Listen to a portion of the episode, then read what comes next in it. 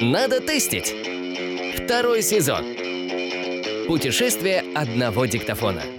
Здравствуйте всем, это четвертая серия подкаста «Надо тестить». С вами опять я, Михаил Авдеев, стартап-трекер акселератора Контура, предприниматель. С вами сегодня еще наш диктофон, который путешествует по разным странам. Он уже побывал в Екатеринбурге, Москве, вот сейчас приехал в Дубай. У него вторая встреча в Дубае. После этого он отправляется в Бразилию. Следите за путешествиями дальше. А еще с нами сегодня предприниматель и мыслитель Иван Зайченко, создатель э, магазинов полезного питания «Жизнь Март», также Сушков, Дель Песто, и вот сейчас еще появляется на свет гуляш.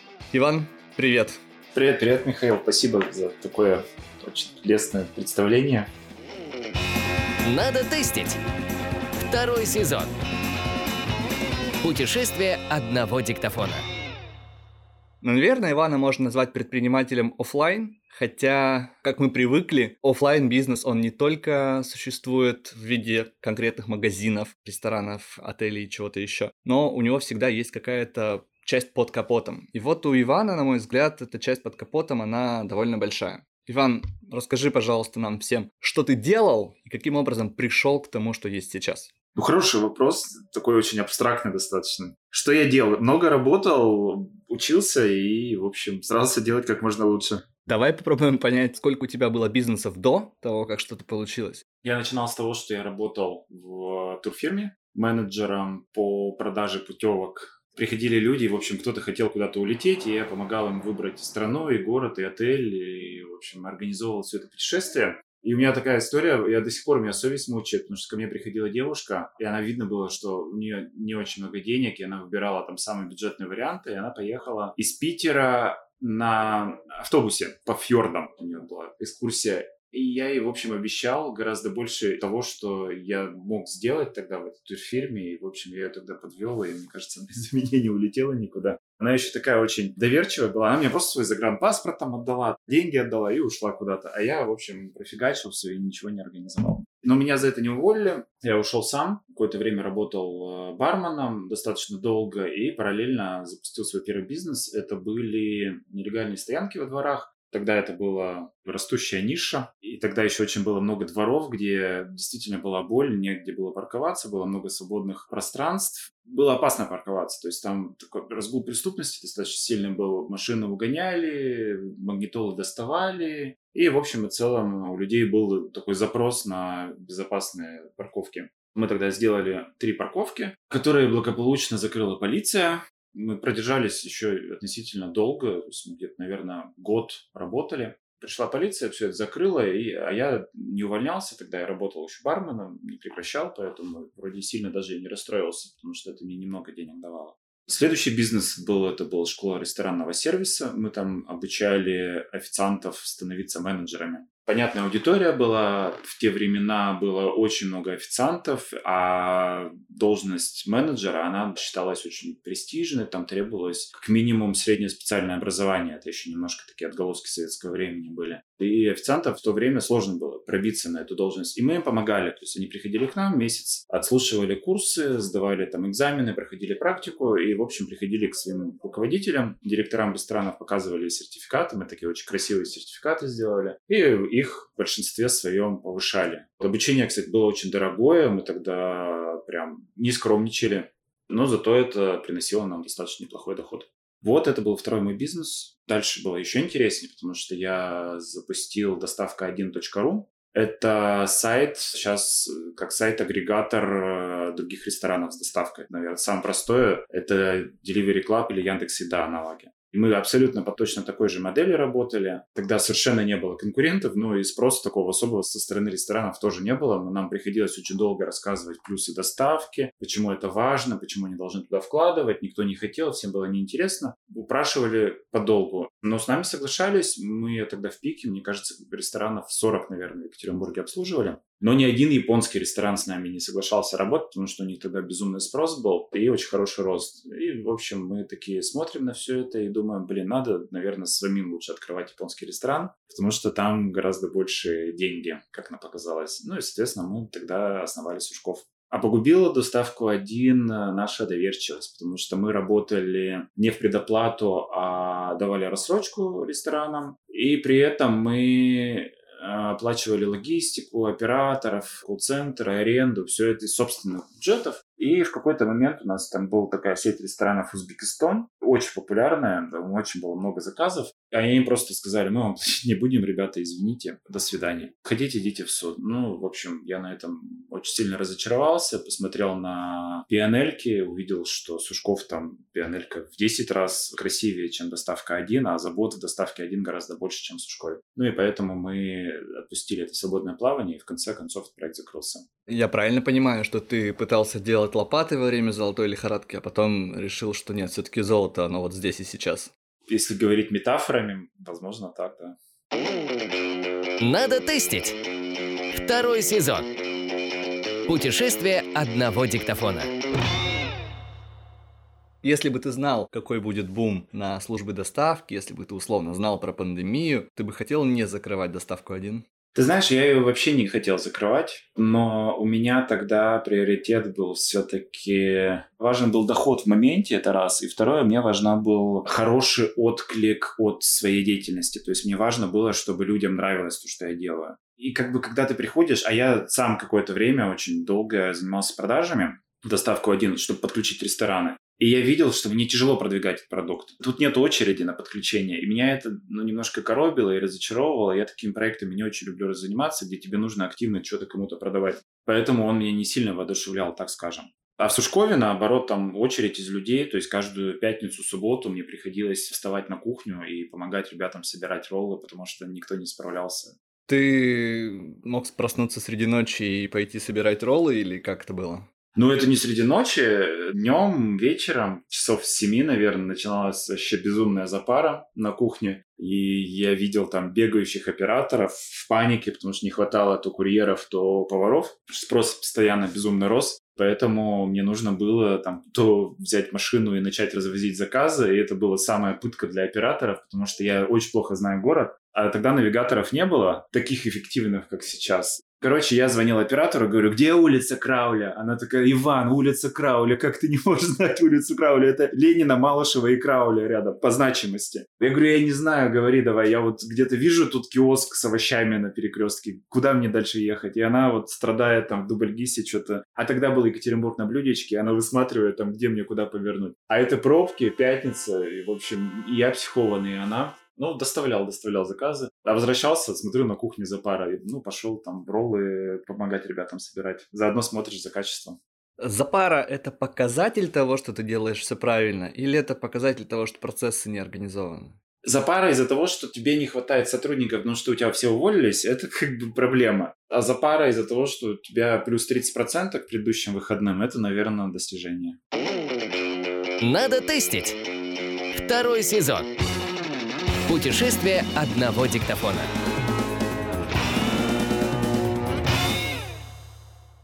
Скажи, пожалуйста, вот ты рассказал о своем бизнесе, бизнесах, которые запускал, и ты там употребил такую фразу, что ты видишь потребность пользователей. А есть какая-то суперсила, там, секретная способность? Как видеть то, что нужно всем? Если тебе очень нужно что-то, то есть высокая вероятность, что кому-то еще это тоже нужно. Не надо смотреть вне, может быть, иногда нужно посмотреть вовнутрь. Где-то я что-то даже читал или слышал, что лучшие бизнесы рождаются из решения собственных болей. Мне очень непонятно, когда человек всю жизнь занимается, ну давай скажем, он там занимается активными продажами, и потом он уходит в фарму пилить какой-нибудь фармтех там. Ну, то есть вообще как? Как это вообще складывается? Мне непонятно, мне очень сложно это а когда ты собственную проблему решаешь, у меня достаточно, ну вот бытовая проблема была с продуктами, с походом в продуктовый магазин. Или там с Японией то же самое. Я очень любил японскую кухню, но, черт возьми, мне не хватало денег там пойти в ресторан и вдоволь ее наесться. Ну прям вот не хватало. Поэтому я начал ее готовить сам и, в общем, наедался этой японской кухней очень долго. Иван э, еще вот не сказал про то, что у него есть Жизнь Март, магазины правильного питания, правильной еды. И ты говоришь, что ты изучаешь вот эти потребности вокруг через себя. Как тогда ты понял, что тебе нужно быть в Дубае? Слушай, ну у меня та боль, которую для меня в Екатеринбурге закрывал Жизмарт, она здесь, я ее не могу закрыть толком. У меня сильно изменился образ жизни из-за того, что здесь нету жизмарта. И мне такой, знаешь, немножко откат назад.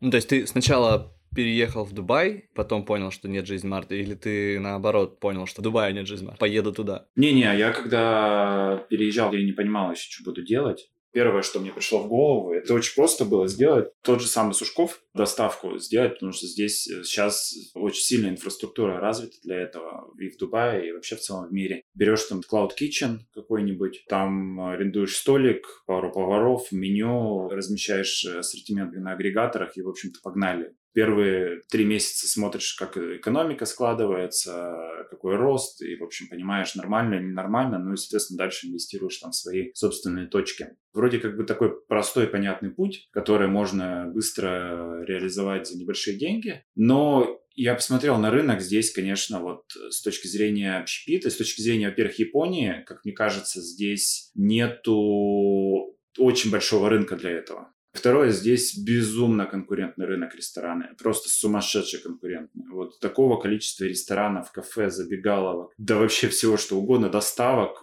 просто нет. Я не видел никогда в жизни. Тут одних агрегаторов только штук 8, по-моему, по доставке.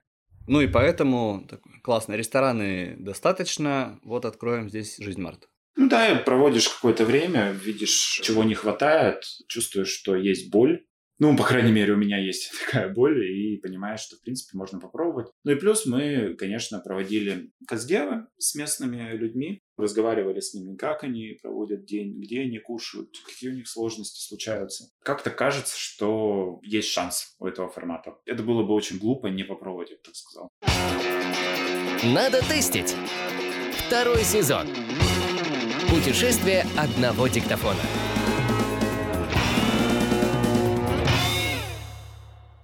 Скажи, пожалуйста, тяжело ли было запускать бизнес в новой стране? И отличается ли это от того, что запускать бизнес просто в новом городе? Да, вообще. Рано хвастаться, на самом деле. Мы же ничего не запустили. Мы сейчас на этапе формирования ассортимента и стройки. Даже стройку мы еще не начали, мы сейчас заканчиваем согласование все, потому что это отдельный ад. Но это очень сложно. Для меня это просто новый, совершенно неизведанный мир оказался, открытие в другой стране. Потому что я не подозревал, что в России это настолько просто по сравнению с Дубаями. Бюрократия абсолютно совершенно безумная ценник другой, дороже все. Очень культурно мы отличаемся все-таки. И как этика ведения бизнеса. Тут нормально просто не прийти на встречу, нормально пообещать и не сделать, и нормально, когда тебе напоминают по 85 раз, и ты все равно это не делаешь, и пофиг тебе. Нормально сказать «да, договорились», и на следующий день вообще ну, просто забыть про эту договоренность. Нормально, когда тебе должно прийти 12 проверок до того, как тебе разрешат открыться. Ну, то есть это все по-другому, и к этому нужно привыкать. Есть ли ощущение, что в России тебе уже все понятно, а здесь это новый мир? А предприниматель, который в Дубае всю жизнь работал, он приедет в Россию и скажет, господи, как вы тут живете? Я с кем-то на эту тему уже дискутировал, и мне сказали, ну, чувак, типа у тебя паспорт российский есть, а дубайского нету, поэтому ты тут страдаешь, а там вроде как все нормально. Если иностранец приедет в Россию со своим паспортом, ему без красненькой бумажки тоже будет сложно. Но я все-таки не согласен, потому что, чтобы тебе открыть заведение в России, тебе фактически ничего не надо. Тебе нужно зарегистрировать юрлицо, сделать кассу и все. Если у тебя что-то пойдет не так, тебе придут проверки, тебя могут оштрафовать, тебя могут закрыть там и так далее. Но если ты все делаешь нормально, правильно, не нарушая ничего, то к тебе очень маловероятно, что кто-то придет. А если соберутся приходить, то сообщат об этом тебе за год и придут достаточно не так с настроем, что надо закрыть, а просто придут, посмотрят, что у тебя все нормально и уйдут. И вряд ли тебе выпишут какие-то штрафы. Здесь же все по-другому прежде чем ты можешь начать что-то строить, тебе нужно лицензированного генерального подрядчика найти, тебе нужно всю проектную документацию сделать, дать ее генеральному подрядчику, генеральный подрядчик идет это все согласовывает черт знает сколько инстанций, эти черт знает сколько инстанций начинают вносить правки в твою документацию, ты начинаешь править проекты, перерисовываешь проекты, даешь их снова туда, они снова идут на согласование. Это занимает время тебе надо открыть расчетный счет в банке. Тебя начинают шпынять просто банки, они не хотят с тобой работать. Просто вот они говорят «да-да-да», мы посмотрим и ответим, и как бы все, на этом заканчивается весь диалог. И это без разницы, там, VIP-менеджеры, не VIP-менеджеры, просто тут какая-то индийская банковская мафия, как мне кто-то один сказал. На это тратится безумное количество времени. Потом дальше у тебя есть определенный перечень видов деятельности, которые ты должен выбрать, когда регистрируешь юрлицо. И мы такие приходим и говорим, слушайте, у нас продуктовый магазин, но мы там варим кофе в полуавтоматической кофемашине. Они такие, как варите кофе в пол? У нас нет такого, мы так не делаем. Мы такие, ну как не делаете? Ну вот типа, ну а что проблема-то? Автоматически есть кофемашина, люди там делают. Вот механическая есть кофемашина, то мы там тоже хотим кофе варить. Они такие, не-не-не, у нас перечень деятельности такой нет. Но надо отдать должное, Дубай это не Западная Европа. Тут, по крайней мере, можно аргументами добиться чего-то здравого смысла. И люди тебе скажут, ну хорошо, если ты так хочешь, в перечне деятельности нету, но мы найдем компромисс, если ты пойдешь согласуешь с местным Роспотребнадзором вот свою схему. Но мы пошли, согласовали с Роспотребнадзором свою схему, и нам в итоге дали это разрешение. Сказали, что да, все, можно открываться. Я тут разговаривал с парнем, который в Восточной Европе пытался сделать кабинки для хранения вещей на пляже приходит в муниципалитет и говорит, вот у меня такая бизнес-идея, хочу реализовать. У вас воровство большое? Большое. Вот я, типа, вам помогу сейчас перебороть его. У людей будут места, где можно ценные вещи убрать. Они такие, ой, классно, но у нас перечень деятельности этого нет. Извините, мы не можем дать. Как бы бумажка. Здесь как бы есть такой принцип, я тоже где-то услышал, что закон для людей а не так, как люди для закона. То есть тут э, все-таки превалирует здравый смысл. Но вот эта бюрократия, вот эти проверки все, они все равно немножко раздражают. Одно даже вот это, вот ты с российскими правами тут не можешь ездить. Ну, то есть ты должен получить местные права. И ты не можешь просто их променять. Ты должен отучиться в автошколе, ты должен сдать кучу экзаменов. И, в общем, заплатить еще массу денег, и только тогда тебе дадут вот эти местные права. Блин, ну а что, зачем? У меня там столько лет опыта вождения уже. Зачем меня заставлять это делать? Слушай, а вот твой друг, который на побережье хочет шкафчики ставить, и ты, который хочет поставить кофемашину, у вас у обоих нет правильного вида деятельности, но ты пошел в местный Роспотребнадзор и обосновал, а он, может быть, куда-то не сходил? Насколько велика роль настойчивости и уверенности в том, что ты делаешь?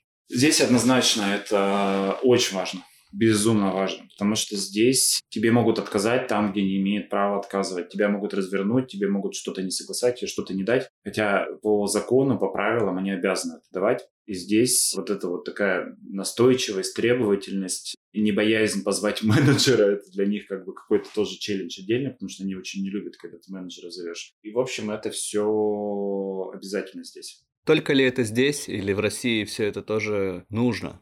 В России ты от этого не зависишь. В России та административная бюрократия построена так, что тебя от этого избавили. Ты ничего не должен никому ходить доказывать, ты начинаешь свой бизнес, ты им занимаешься. И если ты делаешь все нормально и правильно, то тебе ничего не нужно никому доказывать, кроме своих потребителей. Тогда что же все уехали из России? Я про такие бизнесы B2C, и которые не зависят от государства, давай так стройка, там какие-нибудь вот эти все истории, это все я не касался, поэтому мне сложно это сказать. Ресторанный бизнес, ритейл точно так работает. Надо тестить. Второй сезон. Путешествие одного диктофона. Давай копнем немного в твой самый свежий бизнес, гуляш. Можешь нам в двух словах рассказать, что это такое? Гуляш – это система автоматизации ресторанов. Ну, типа, вы там 15 в очереди на обслуживание этого рынка. Нет, нет, мы не 15 мы третьи в очереди на обслуживание этого рынка. В российском рынке вы третий, да. Айкер, Кипер и вы. И мы, да. Я айтишными бизнесами никогда не занимался, и для меня это очень интересный новый опыт, потому что я всю жизнь, это все-таки смесь офлайн и онлайн. Мы работаем сейчас на собственной IT-системе, но все-таки мы масштабируем офлайн бизнес и поддерживаем его, собственно, этой системой. А тут получается, что тебе не нужно, тебя вот этот вот офлайн, оно не тащится за онлайном, а онлайн ты развиваешь, и его можно очень быстро в любой стране, в любом городе. Калининград, ну, пожалуйста, давайте в Калининграде, да, там Новосибирск, да, пожалуйста, давайте в Новосибирск, Питер. Ну, вышли в Питер. То есть это какой-то такой, знаешь, такой щелчок просто. А для Жизмарта там выйти в новый город, это большая история, это тяжелый процесс, это отдельная команда, это сложно. И вот та скорость масштабирования масштабирование, которое возможно для онлайна, она очень, конечно, интересна. Я все почему говорил, что вы там третьи, пятнадцатые. Я хотел узнать, в чем отличие. Изобрели ли вы что-то новое, или вы просто сделали лучше то, что есть? Мы же создавали все под себя, мы автоматизировали собственные процессы, и мы их автоматизировали абсолютно по другому принципу, нежели это делают игроки сейчас на рынке. Там другие подходы, там другая философия программы. И это заходит ресторанам. Им нравится то, что мы им показываем, они хотят это подключить. 95% встреч у нас на подразделении, чтобы показать, как работает система, они конвертируются в сделку. То есть люди у нас гуляют по ресторану, смотрят, как это все работает, говорят, слушайте, у меня печать с собой, давайте там, где договор? Мы готовы подписывать. Демо-ресторан это или что? Не-нет, это просто обычный наш сушковский ресторан недалеко от офиса. Туда удобно водить экскурсии. Мы там показываем, как у нас все работает. Ну смотри, это опять история о том, что ты видел потребность свою, ты ее качественно для себя закрыл, и тут все остальные сказали, блин, прикольно получилось, можно нам тоже. Да, да, абсолютно верно.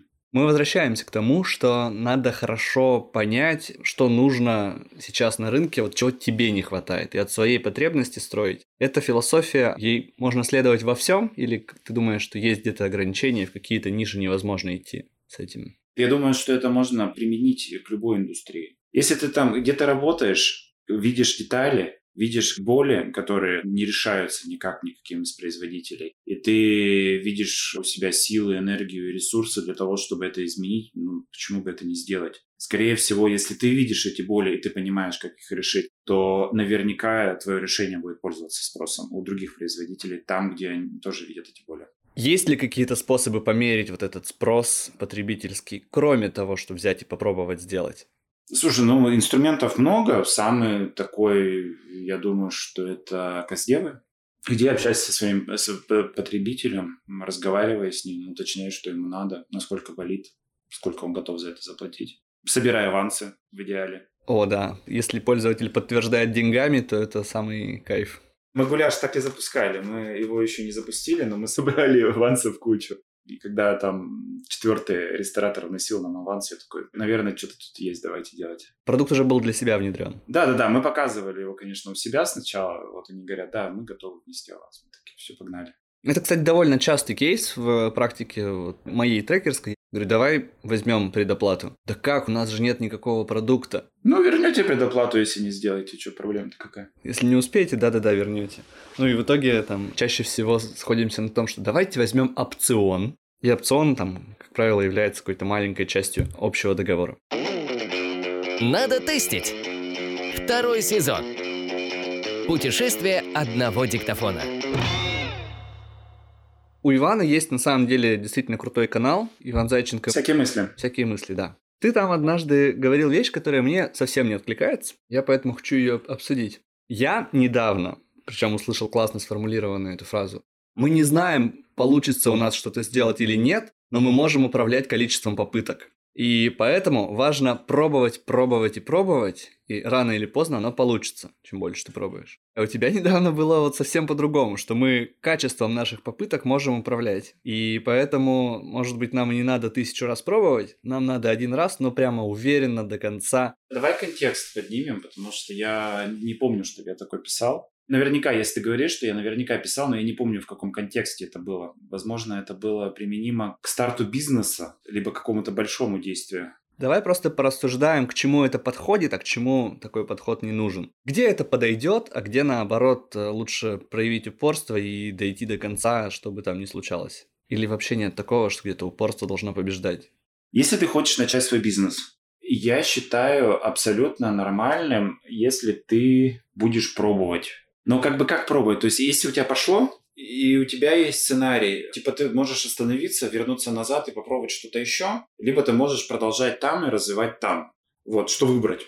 На самом деле можно и то, и другое. Я не могу сказать, что типа ты должен там как безумно топить до конца. Если ты не помер, то ты живой, и ты должен идти до конца. Наверное, это не совсем так. Я знаю кейсы, например, когда ты можешь стартануть бизнес в падающей или там совершенно мертвой индустрии, или совершенно маленькой индустрии, где ты уже там вырос, и тебе стало неинтересно, и у тебя дальше не получается, там слишком сильные конкуренты или падающий рынок, где у тебя очень сложно забирать долю рынка, то, наверное, можно остановиться, что-то с этим сделать, э, что-то вырастил, там, продать, не знаю, передать кому-то, ну, или там пассивное управление какое-то перевести, и попробовать что-то новое. Но, с другой стороны, если ты веришь в то, что у тебя дальше должно получаться, ну, как бы очень странно бросать это и заниматься чем-то еще. Что касается моих попыток роста, у меня был такой этап, когда я не мог преодолеть определенный масштаб. То есть я застрял. И я пробовал. То есть я не бросал бизнес, но я при этом пробовал один, второй инструмент, третий инструмент, четвертый инструмент, пятый инструмент. Я как-то вот искал то, с помощью чего я могу продвинуться дальше. Это одновременно и желание пройти дальше, и с другой стороны это то, о чем ты говоришь, пробовать разные инструменты, чтобы достичь своей цели.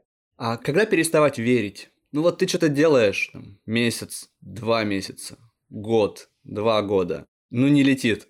Когда наступает тот момент, когда ты говоришь, да все, нет, эту штуку пора заканчивать, надо заняться чем-то другим. Сколько должно пройти? День, два, неделя, месяц, год, три? Ты ко мне как врачу, Петр Иванович, а я точно выздоровлю? Они отвечают такие, ну, типа, общая статистика показывает, что 70% пациентов при выполнении таких-то, таких-то норм там поправляются. Если не умрешь, то выздоровеешь точно. Я не знаю, точной цифры нет. Наверное, когда задолбался. Но когда, типа, ты видишь, что э, это сказывается негативно на твоей жизни, на твоем здоровье, на твоих эмоциях, то, наверное, это лучше закончить. Если ты в это веришь, если ты пытаешься, если ты видишь, что получается у других, и ты хочешь это сделать так же, то, ну, наверное, надо пытаться дальше. Были ли у тебя бизнесы, которые ты прекращал, потому что они не получились? И что у тебя тогда в голове было? Почему пора заканчивать? Слушай, мне было пофиг тогда на те бизнесы. Это как раз те моменты были, когда я, так сказать, эмоционально отпустил. Да, там были рациональные предпосылки под это. То есть финмодель не летит. Финмодель – это с доставкой 1.ru. С парковками – это нелегальный бизнес. Я не могу им там сильно много заниматься. Есть рациональное зерно в этом, но все-таки в первую очередь, чтобы отпустить это, нужно как-то вот эмоционально. И я когда заканчивал это, я заканчивал абсолютно со спокойным сердцем, потому что я понимал, что я не хочу этим дальше заниматься. Надо тестить. Второй сезон. Путешествие одного диктофона.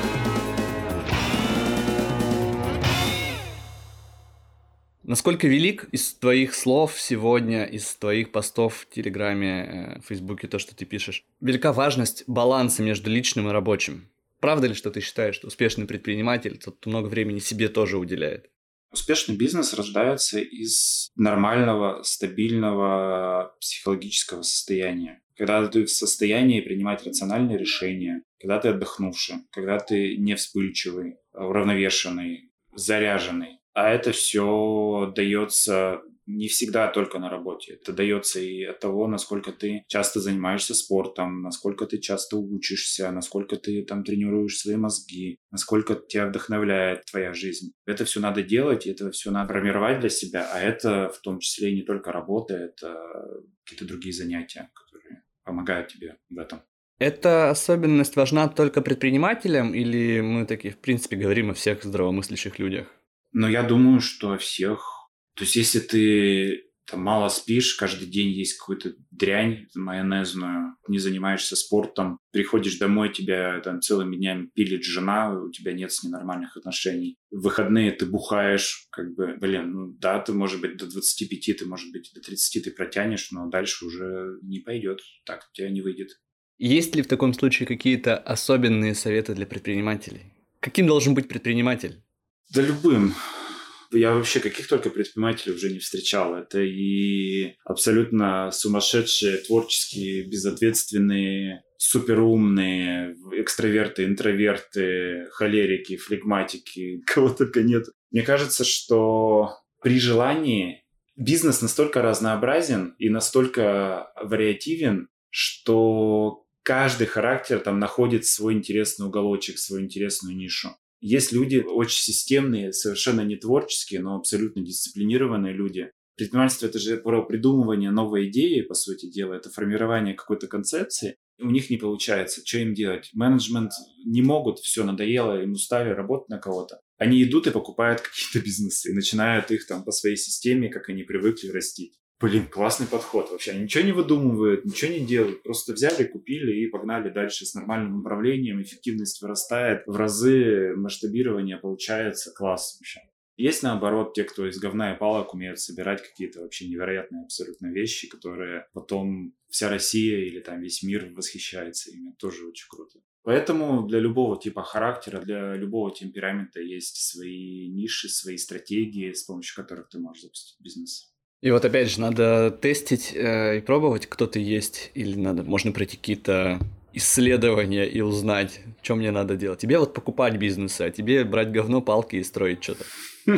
Хороший вопрос. Я не могу сказать, что в 25 я знал свои сильные и слабые стороны. Честно. Вот тот период времени, когда ребята сейчас активно пытаются запустить бизнес, я понимаю, что очень сложно им вот в этом плане, потому что, ну вот я не мог сказать, что в чем я хорош, а в чем я вообще никуда нельзя лезть. И тут можно реально наломать дров, и я, честно говоря, даже инструмента не знаю, как можно быстро разобраться в себе и выбрать ту стратегию, которая конкретно под твой характер подходит. Наверное, это работа с каким-то психологом, какие-то тесты, там, может, что-то еще. Я этого не проходил, я как-то на личном горьком опыте убедился, что вот это точно не мое, я туда вот точно не должен идти. А вот здесь вот у меня вроде неплохо получается, я должен этим дальше заниматься. Но если такого опыта нет, нужно его как-то по-быстрому приобретать.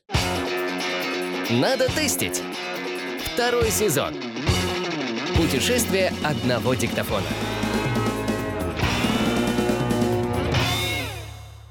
Дальше у нас диктофон отправится в Бразилию.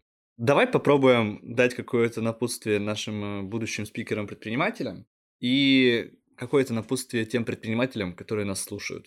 Слушай, это такое, это, скажи тост, вот, знаешь, сидишь в семейном.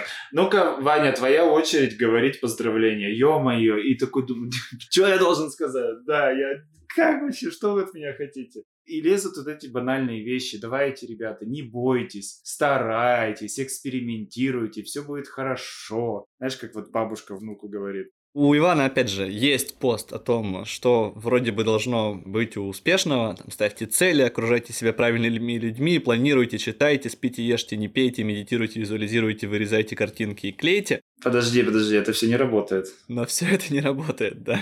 Вот то есть общие слова, они существуют, но они не работают. Ну это прикольно, да, потому что это достаточно легкие вещи в исполнении, ну, их легко повторить, и если бы каждый, кто повторяет, добивался бы действительно феноменальных успехов, то у нас бы было бы, конечно, гораздо больше людей в списке Forbes и очень богатых людей. Но, как мы все знаем, 0,01, по-моему, процент населения или 0,1 процент населения 90 процентов ресурсов в мире обладает. И это неспроста так все эти люди, они занимались тем, что делали что-то, что никто раньше другой не делал. Они очень сильно рисковали, они верили в то, что большинство не верило, но их ставка сработала, и они были правы, а все остальные были неправы. И такой очень важный залог успеха – это 50% веры в какое-то направление, в какую-то деятельность, и 50% э, это удача, если это направление и вот эта деятельность действительно выстрелит. Видеть рынок и быть немного удачливым. Надо тестить. Второй сезон. Путешествие одного диктофона. Иван, спасибо тебе большое, что принял участие. Я очень рад, что у нас получилось все-таки встретиться и записать вот это все. Да, я с удовольствием. Я желаю вам удачного открытия в новой стране. Пусть это будет не последняя страна, и трудности, которые вы сейчас преодолеваете, они будут делать вас сильнее. Спасибо тебе большое, это очень пригодится. Ну и кто еще не знает, что такое жизнь Март, срочно идите узнавайте. А Екатеринбург-то, конечно же, знает, а вот Москва, наверное, еще не особо, да, я правильно знаю? Специализирован, ну кто в индустрии, те знают. Потребители, наверное, пока нет. С вами был сегодня Иван Зайченко, предприниматель и мыслитель. А еще с вами был я, Михаил Авдеев. Это подкаст «Надо тестить», «Контур школа», «Контур акселератор». Спасибо вам, что вы продолжаете нас слушать. Спасибо, Михаил. Спасибо большое за приглашение. Очень приятно. До новых встреч. Пока. Пока.